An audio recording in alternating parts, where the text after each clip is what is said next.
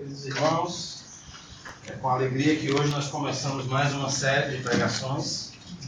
Vamos conversar durante os próximos seis domingos, este mais cinco, sobre o mistério da misericórdia de Deus, sobre como é que esse Deus Todo-Poderoso, Criador dos céus e da terra, resolveu se aproximar, se achegar, se interessar por nós. Coração misericordioso de Deus. Hoje, esse é o tema da nossa reflexão. Esses estudos vão ser feitos, essas reflexões vão ser feitas no livro de Jonas. E é interessante porque nós já tivemos uma série de pregações no ano passado, né? No livro de Jonas. Uma série que mexeu bastante com todos nós, trouxe uma série de reflexões bastante importantes. E eu me vi no desafio de pregar de novo agora em cima do mesmo livro. Né? E a gente vai fazer isso focando, na verdade, nesse coração misericordioso de Deus, no fato de Deus ser alguém, um ser todo-poderoso, mas que se importa e tem interesse nessa criação que ele fez. É... O livro de Jonas registra basicamente a história do profeta. Jonas possivelmente viveu, exerceu seu ministério entre os anos 800 e 750 antes de Cristo. Então já tem aí quase 3 mil anos do momento em que Jonas exerceu seu ministério. Nessa época, um dos reis era chamava-se Jeroboão II pessoal que vai ter neném aí pode pensar em Jeroboão, é um nome forte, viu? Jeroboão, não precisa botar o segundo, pode botar só Jeroboão, né? Ah, no texto de Reis, ah, deixa muito claro que é, Jonas ele viveu esse momento e ele pregou, ele anunciou as suas profecias na cidade de Samaria, aonde Jeroboão era rei. E ele se demonstrou um profeta muito testado, muito aprovado por Deus, porque as profecias dele, dele se cumpriram. Aquilo que ele disse que ia acontecer realmente aconteceu. Mesmo assim, mesmo sendo um profeta que conhecia a vontade de Deus, mesmo sendo um profeta que tinha já visto Deus realizar coisas, Jonas desobedeceu a ordem de Deus. Deus disse para ele ir pregar numa cidade chamada Nínive história é bastante conhecida de boa parte de nós. Deus manda ele para Nínive, mas ele tenta fugir dessa ordem. Ele tenta sair fora desse chamado de Deus. E há várias coisas acontecem no meio dessa fuga de Jonas. Experiência no vento de um peixe, uma grande tempestade. E finalmente Jonas, depois desse processo todo de tentativa de fuga de Deus, ele aceita o chamado de Deus e vai até Nínive pregar o evangelho lá. É, Jonas prega em Nínive, mas ele fica insatisfeito com o que acontece lá. Ele não gostou. Ele achou que o resultado não era aquele. Só que o resultado, na verdade, era foi a conversão dos ninivitas. Eles se converteram. Eles aceitaram a misericórdia de Deus, mas Jonas não gostou disso. Ele achou que não era bom. Nessa série sobre Jonas, a gente vai meditar um pouquinho sobre esse contraste entre o desejo de Jonas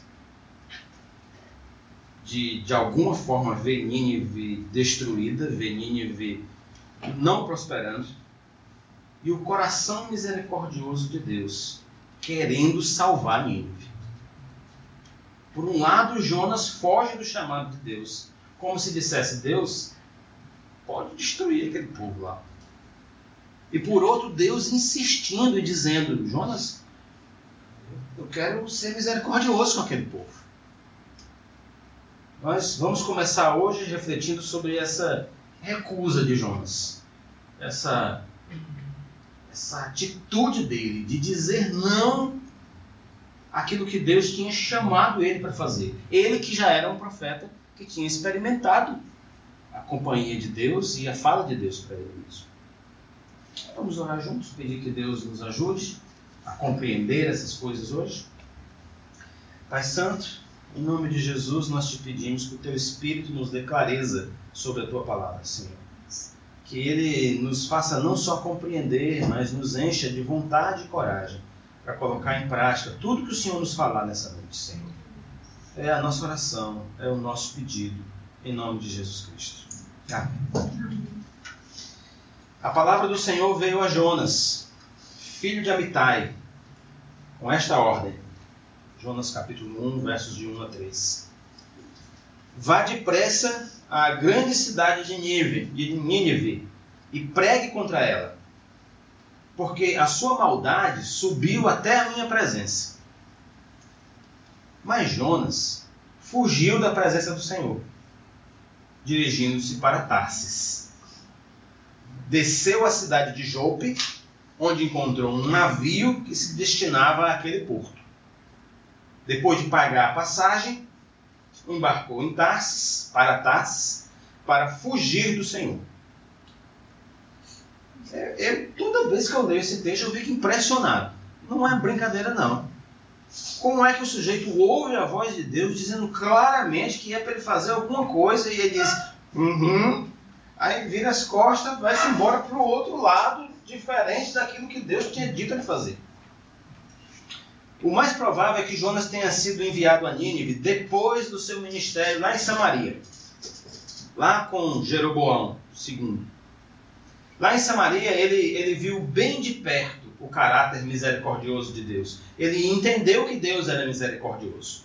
E a história é bem interessante, porque Jeroboão II, que era o rei que reinava enquanto ele estava ali exercendo sua, seu ministério profético, teve um reinado bem sucedido tanto do ponto de vista político como do ponto de vista militar. Jeroboão II foi um governante bem sucedido nas suas ações. Mas como rei, ele poderia ter direcionado o povo para seguir a Deus, mas não fez isso.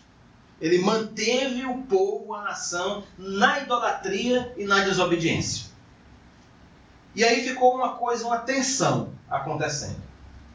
Porque Jeroboão não temia ao Senhor e não levava o povo aos pés do Senhor. Mas, em termos políticos e econômicos, ele foi bem sucedido. Foi lá em Samaria que Jonas recebeu e anunciou a profecia, e foi Jonas que, profetizou, que o rei Jeroboão II ia reconquistar as terras perdidas por Israel. Para completar a história. Jonas leva a profecia de que aquele rei, desobediente a Deus, ia ser o rei que iria reconquistar as terras que tinham sido perdidas. E isso aconteceu. De fato aconteceu ainda no ministério do próprio, do próprio Jonas. Jonas foi o mensageiro da notícia de que um rei que não demonstrava temor a Deus ia ser vitorioso na sua gestão. Segundo os Reis, segundo o livro de Reis, capítulo 14, verso 26 e 27, o escritor do livro tenta explicar essa tensão para a gente. Como que é isso? Como que esse rei que não temia a Deus acabou sendo bem sucedido na sua gestão? O texto de Reis diz assim: O Senhor viu como era grande o sofrimento em Israel, tanto para escravos como para livres. E não havia ninguém em Israel que pudesse socorrê-los. E porque o Senhor não tinha dito que apagaria completamente o nome de Israel, usou Jeroboão II, filho de Jeoás, para socorrê-los. Jonas já conhecia a misericórdia de Deus. Deus, de forma misericordiosa, usou um governante mau para cuidar e proteger o seu povo. Jonas não era um novato nessas relações com Deus, nesse contato com Deus, quando ele foi chamado para pregar em Nínive. Ele já tinha visto Deus agir.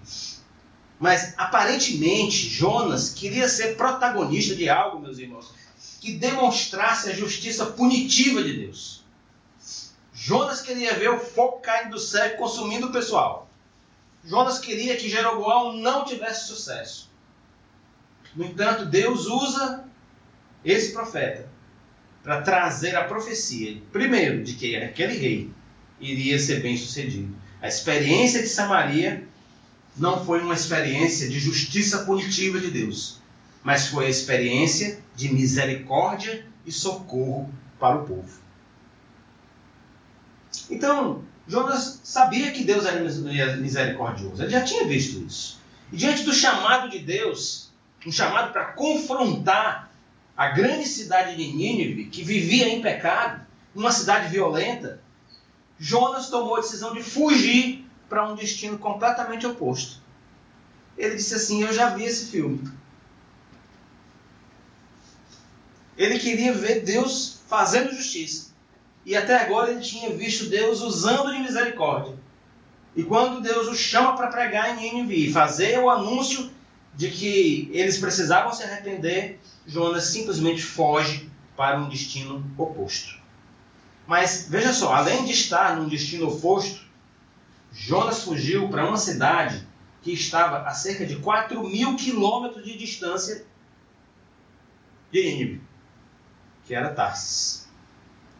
Então, assim, ele não queria, não queria correr nenhum risco, nem assim um risco leve de que ele pudesse ser chamado por Deus para executar aquela tarefa que Deus tinha colocado nas mãos deles. Era uma fuga não apenas da presença do Senhor, mas era uma fuga da possibilidade de obedecê-lo.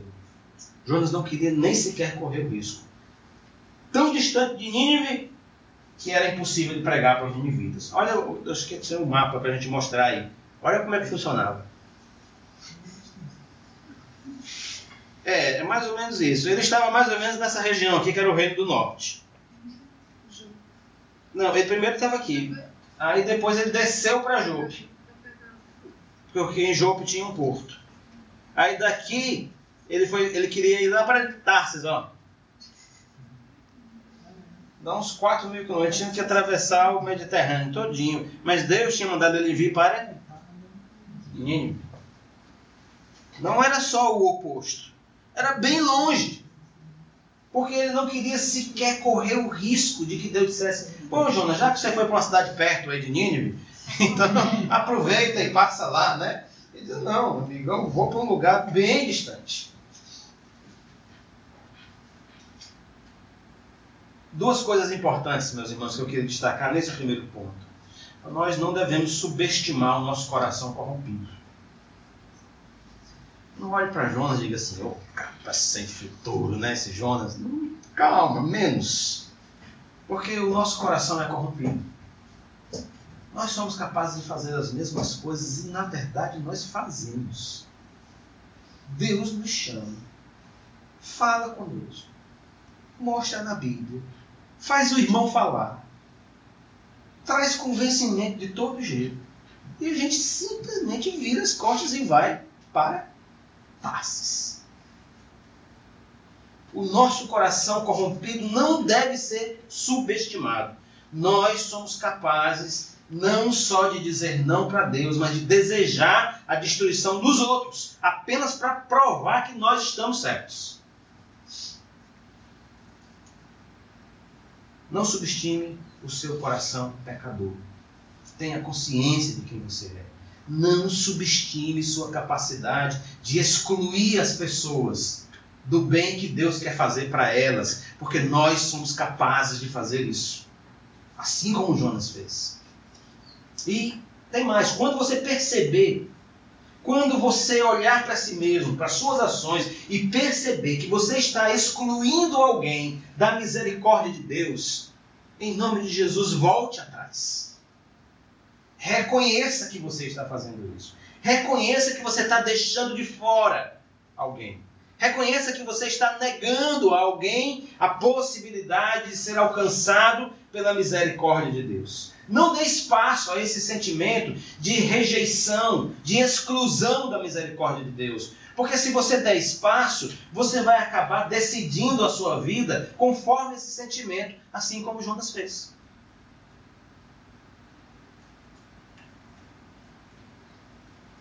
Segunda coisa nesse ponto ainda é que é tão impressionante, meus irmãos, perceber o caráter do nosso Deus. Nosso Deus é um Deus de misericórdia. Ele é um Deus que se compadece. Não tenha dúvidas, Deus se compadece daqueles que sofrem, Deus se compadece daqueles que são penalizados pelo mundo, pela vida. Deus tem compaixão dos seres humanos. Deus deseja socorrer aqueles que estão em sofrimento. Deus deseja acolher. As Escrituras revelam, meus irmãos, um Deus que não é impassível. O Deus da, dos filósofos era um Deus impassível. Um Deus que não tinha sentimentos, que não se mexia, que não, que não tinha emoções. Mas o nosso Deus, o Deus revelado nas Escrituras, ele é um Deus que se compadece, ama e quer ajudar. Então, ao, ao mesmo tempo, você tem que ficar atento ao seu coração pecador e perceber o coração e o caráter misericordioso de Deus. Para que você possa andar pela vida num compasso diferente desse de Jonas, que simplesmente virou as costas para o chamado de Deus e foi para bem longe, porque ele não queria correr o risco de ver Deus abraçando com a sua misericórdia aquele povo pecador. A melhor maneira de você colocar essa misericórdia de Deus à prova é você clamar por Ele pedir por ele, se aproximar dele. Se você precisa da intervenção de Deus na sua vida, clame por ele, vá à presença dele, chame por ele, porque ele é Deus misericordioso. Ele ouve. Deus não é uma invenção do nosso pensamento. Deus é o criador de todo o universo. Deus é quem mantém tudo funcionando. Deus é quem mantém toda a vida funcionando. Ele sustenta a vida e ele tem interesse por nós. Clame ao Senhor, peça a Ele. Não tem mais ninguém a quem você pode clamar que vai ouvir o seu clamor. É Ele. Não tenha medo, peça a intervenção de Deus. Ponha à prova o seu Deus. Chame para fazer parte da sua vida. Chegue-se a Ele. Jonas estava é, consciente das suas ações. É, João sabia o que estava fazendo. Ele não estava, assim, a fuga de Jonas não foi um negócio improvisado. Dá para perceber que não foi improvisado? Ele planejou bem direitinho a fuga deles. Foi proativo até. Pensou qual era o porto que ele ia, tá? o porto de Jonas, comprou as passagens, pagou. A fuga de Jonas da presença de Deus foi bem planejada. Ele preparou-se com os recursos necessários, fez tudo como deveria fazer para não correr o risco de fazer aquilo que Deus queria que ele fizesse. Jonas foi proativo. Em vez de investir, no entanto, na salvação dos ninivitas, Jonas investiu numa atitude de desobediência. Então isso é muito interessante porque às vezes a gente pensa que é, apenas pessoas relaxadas são desobedientes a Deus. Mas às vezes pessoas muito bem organizadas e planejadas são também desobedientes a Deus. E são de forma planejada e organizada desobedientes. E usam a sua capacidade de planejamento e organização para desobedecer. E aí a desobediência valendo o cara planeja bem direitinho para fugir daquilo que Deus está chamando para ser feito. Ao receber a sua missão, ele se levanta, toma decisão, toma atitude, mas não para obedecer. Ele toma uma atitude para desobedecer. Tudo para não fazer a vontade de Deus. A pergunta é: quanto da nossa energia, quanto da nossa capacidade de planejamento, e de fazer as coisas de forma organizada está sendo usada para a gente fugir da presença de Deus, em vez de ser para ir para a presença dele? Quanto das nossas vidas está estruturado para nos colocar longe de Deus, em vez de nos colocar perto dele? Jonas estava discordando deliberadamente da orientação que ele recebeu de Deus frontalmente. Jonas vá para Nínive. Ele disse ok e foi para Tarsis, para outro lugar. Mas, irmãos, nem sempre é assim. Às vezes, a nossa fuga de Deus não é uma confrontação direta com Ele. é uma fuga de argumentos e desculpas. Nós fugimos, nós não temos coragem de fazer nem como Jonas fez. Jonas logo foi logo, né, bateu de frente e foi embora.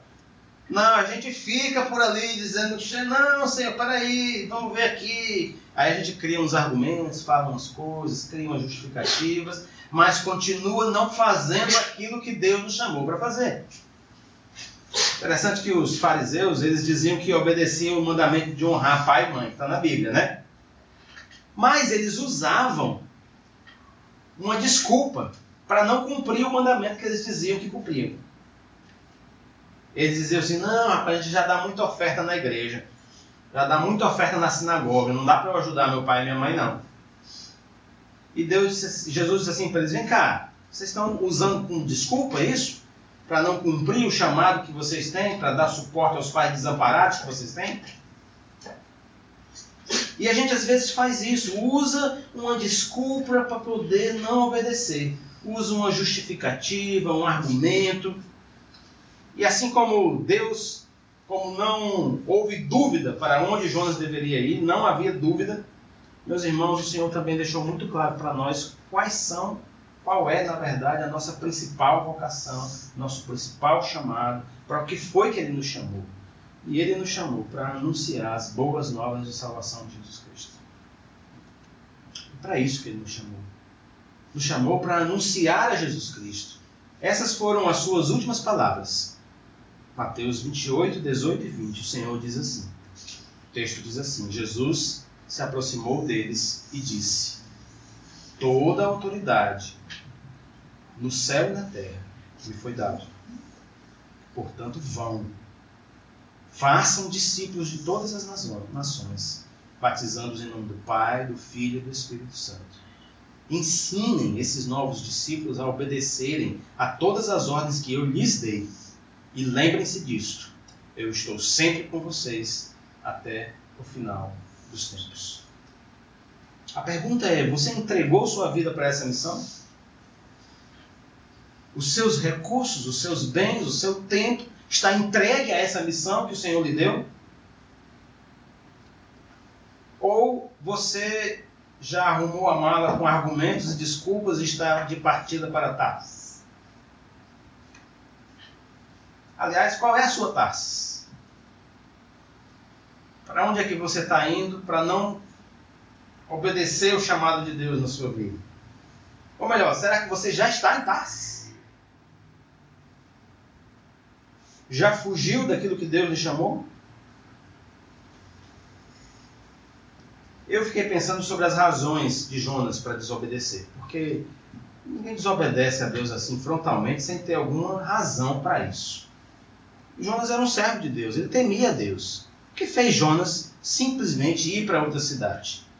Ele devia ter seus motivos. E uma das coisas que possivelmente os estudiosos dizem que moveu o coração de Jonas foi o nacionalismo dele. Isso é, Jonas era muito apegado à nação judaica. E aí ele tinha uma certa xenofobia, sabe? Os outros povos de longe eram, podiam ser perigosos. E ele queria fazer prosperar a nação dele. O nacionalismo é um tipo de ideologia.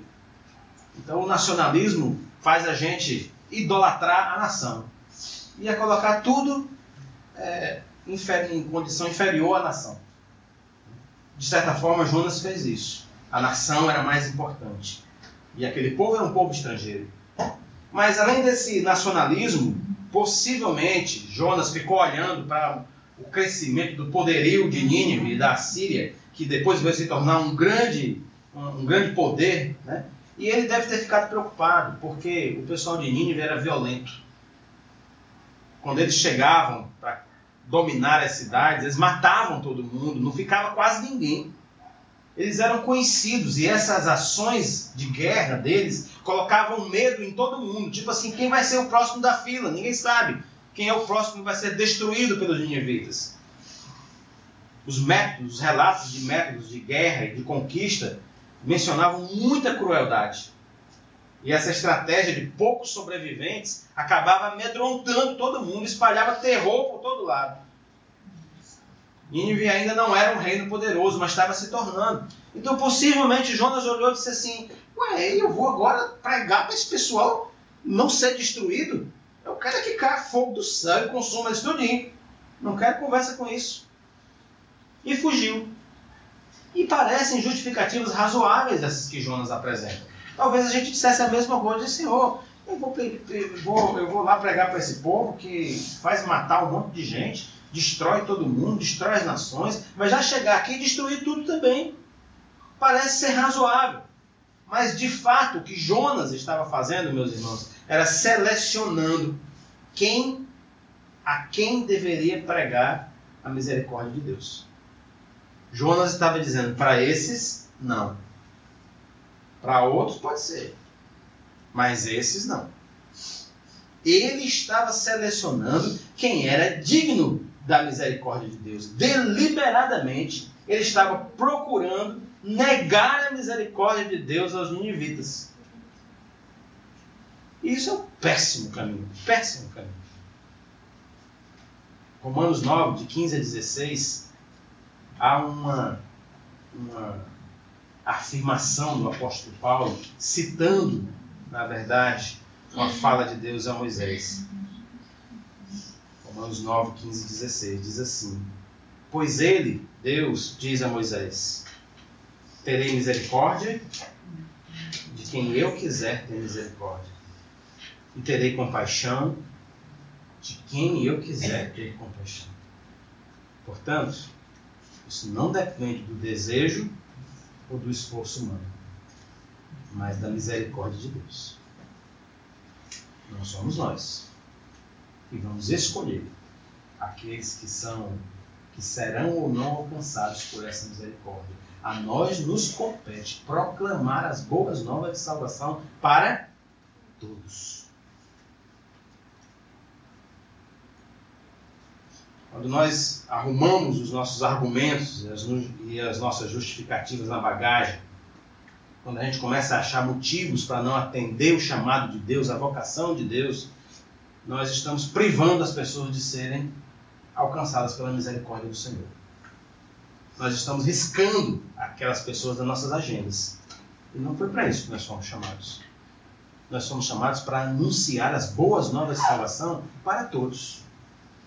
Mas, meus irmãos, quando nós fechamos a boca por medo, por vergonha, vergonha ou por insegurança, nós estamos negando a misericórdia de Deus.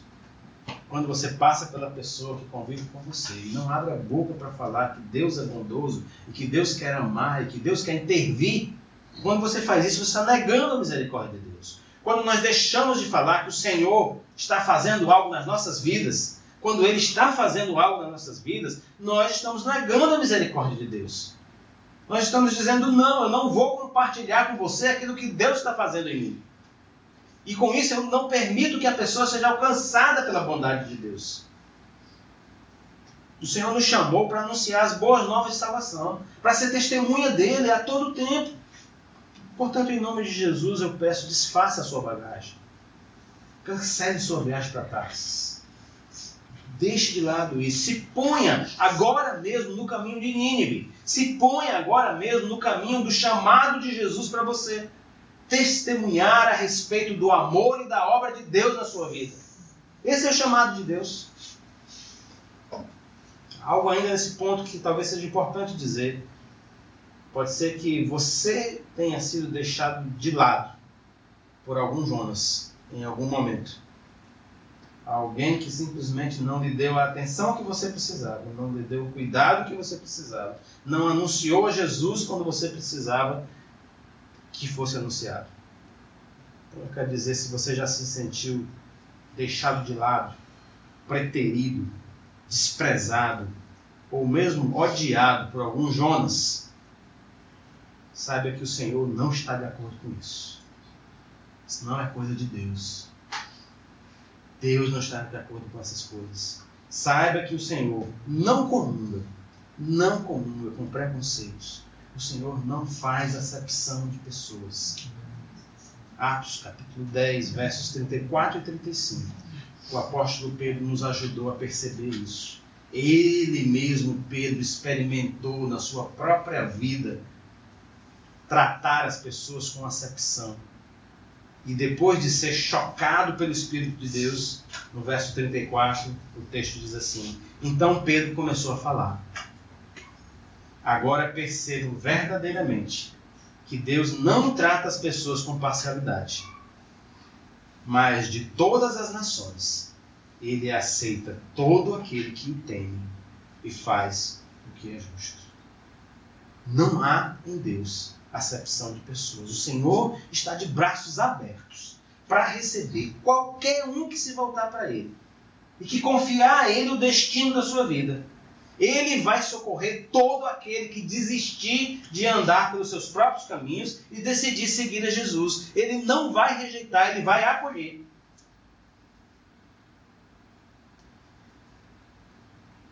Os ninivitas eram violentos, mas o Senhor os amava. Pode ser que Jonas não conseguia amá-lo. Pode ser que a nação de Israel não conseguia amá-los. Mas o Senhor os amava, mesmo violentos como eles eram. Então, não importa a fama da pessoa. Não importa. O Senhor ama e quer alcançar com a sua misericórdia. E quer alcançar através de nós, da nossa própria voz, da nossa vida, daquilo que nós falamos, daquilo que nós dizemos, da maneira como nós vivemos. A misericórdia do Senhor, meus irmãos, nós vimos ah, no texto de, de Lamentações, é a causa de nós não sermos consumidos. É a causa de Deus ainda ir ao encontro daqueles que precisam dele. A fuga de, de, de Jonas de Nínive tem todos esses detalhes, mas o texto que nós limos, lemos tem uma coisa interessante que é bem no começo, que diz assim: Deus começa a falar e eu quero terminar minha reflexão com essa, essas notas sobre o que eu chamei de a pressa de Deus. Porque no verso 2, Deus diz assim, em Jonas 1, 2: Vá depressa à grande cidade de Nínive e pregue contra ela, porque a sua maldade sumiu, subiu até a minha presença parece que há um certo tom de urgência na fala de Deus. Preste atenção. Vá depressa, Jonas. Não perca tempo. Não demore. Por quê? A explicação de Deus é que a maldade da cidade de Nínive tinha ido além dos limites. Vá depressa, Jonas, porque a maldade daquela cidade chegou até mim. E há algo importante nessa pressa de Deus. Jonas percebeu por que, que Deus estava apressado. E foi exatamente porque ele percebeu que Deus estava apressado e pela experiência dele que ele não quis ir. Porque Deus estava apressado para perdoar aquela cidade. Deus não queria perder tempo. Ele queria perdoar Nínive. Ele queria agir com misericórdia na cidade de Nínive. não estou dizendo que Deus está submetido ao tempo, mas que Deus parece deixar claro ali para Jonas que o perdão tem pressa de perdoar. Antes que a situação toda fique sem retorno. É como se Deus dissesse: Jonas, corre lá, porque dentro de algum tempo não vai dar mais. Vai chegar uma hora que esse povo não vai ter mais retorno. Eles não vão querer mais, não vão estar mais suscetíveis àquilo que você vai dizer. O momento é agora, porque eu quero agir com misericórdia. O apóstolo Pedro disse que o Senhor é longânimo. Ele é paciente conosco. Porque ele deseja que todos cheguem ao arrependimento. Algumas pessoas fazem até pouco caso, meus irmãos, dessa paciência de Deus. Né? É, deixa aí, a gente fala às vezes com uma pessoa, não, quando eu estiver perto de morrer, eu, eu penso nisso. Né? Ele está dizendo assim, Deus, Deus não está fazendo nada mesmo, né? Está tudo normal, está tudo acontecendo. Quando estiver perto de morrer, eu vejo alguma coisa. Fazendo pouco caso da paciência de Deus, porque Deus está sendo paciente com aquela pessoa, esperando o tempo que ela reconheça a necessidade de Deus. No entanto, embora Deus seja longânimo, ele tem pressa em perdoar. Na segunda carta de Pedro, no capítulo 3, no verso 9, diz assim: Não retarda o Senhor a sua promessa, como alguns a julgam demorada.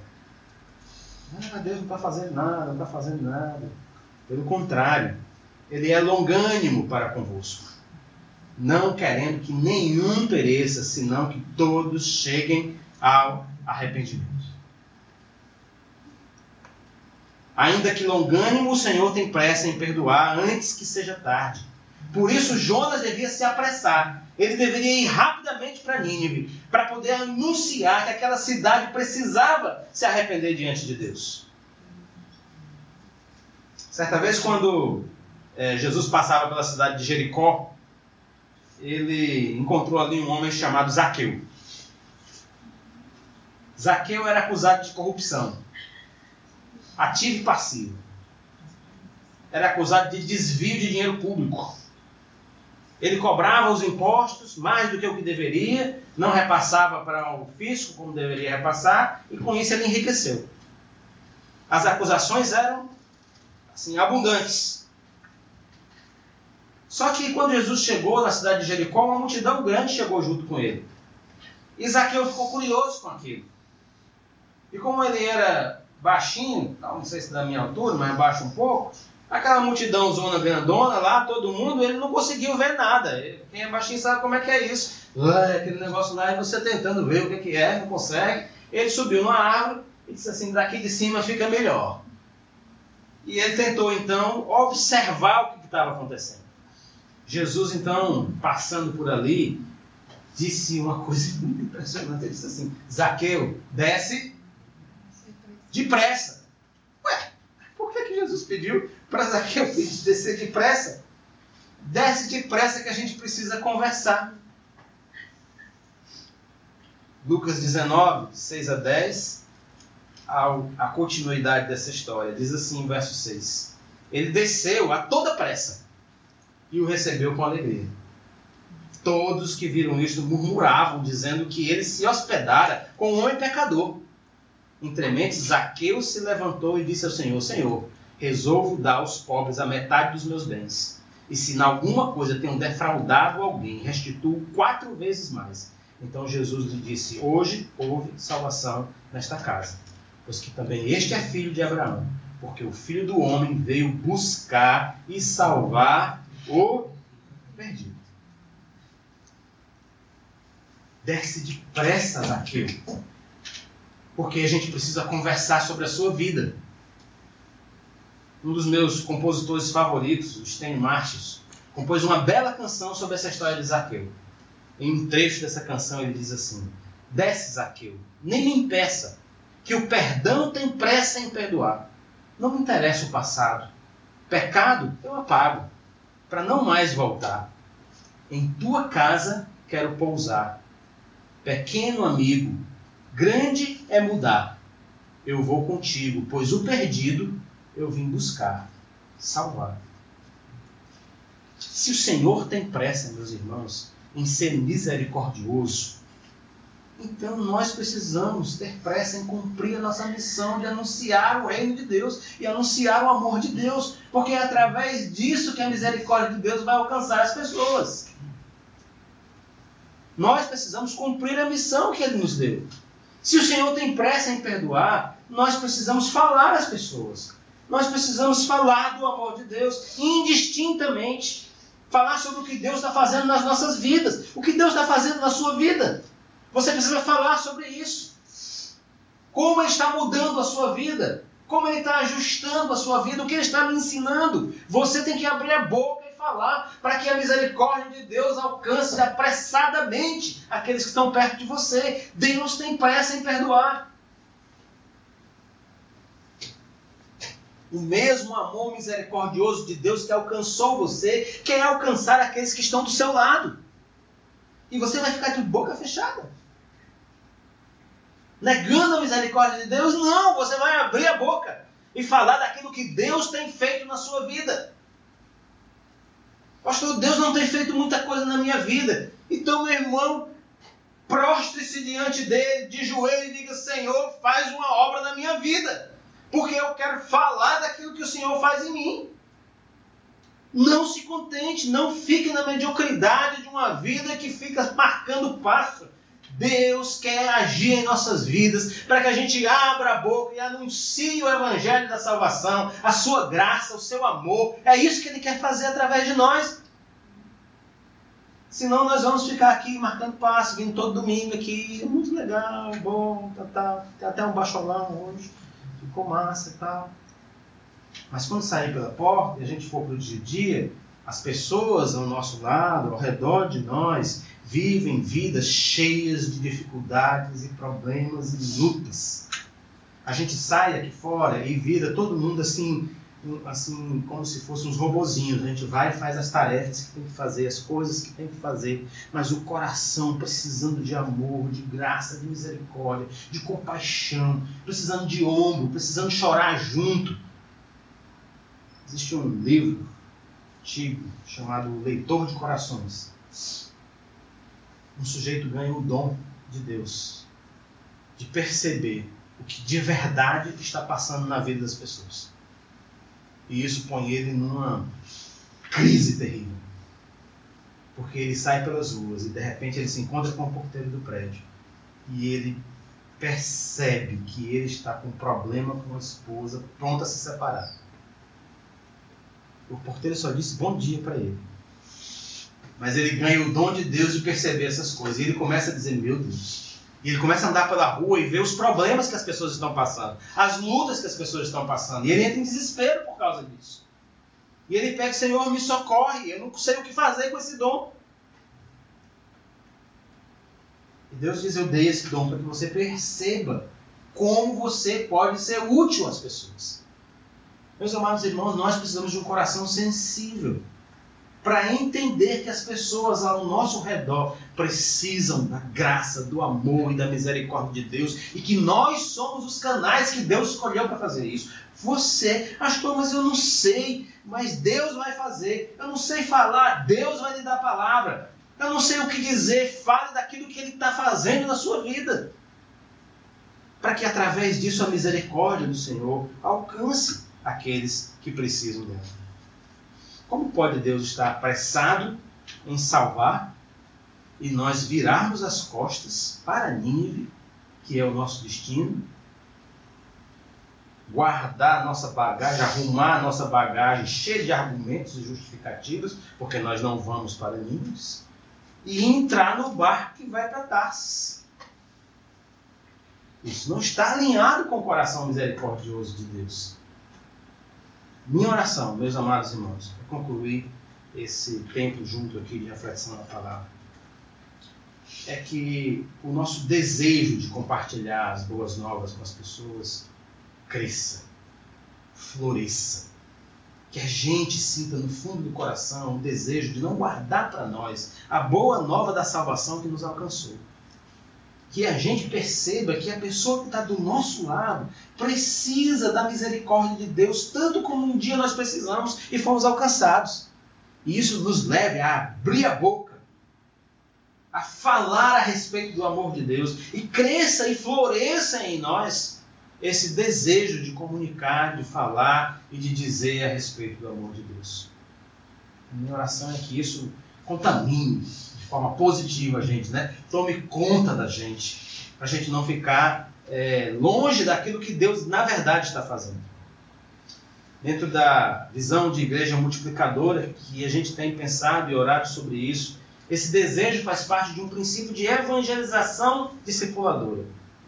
O processo de você chamar, agregar e aperfeiçoar novos discípulos.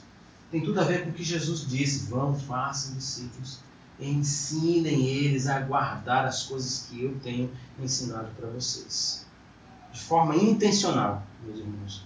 Nossos relacionamentos com as pessoas precisam ser desenvolvidos a partir de um coração alinhado com o coração misericordioso de Deus. Um coração que olha para o que Deus faz, para o amor de Deus, e diz assim: Eu quero estar junto contigo, Senhor, naquilo que o Senhor está fazendo. Eu não quero ter o meu próprio projeto de vida, eu quero que o meu projeto de vida seja te servir e te seguir naquilo que o Senhor está fazendo nesse mundo.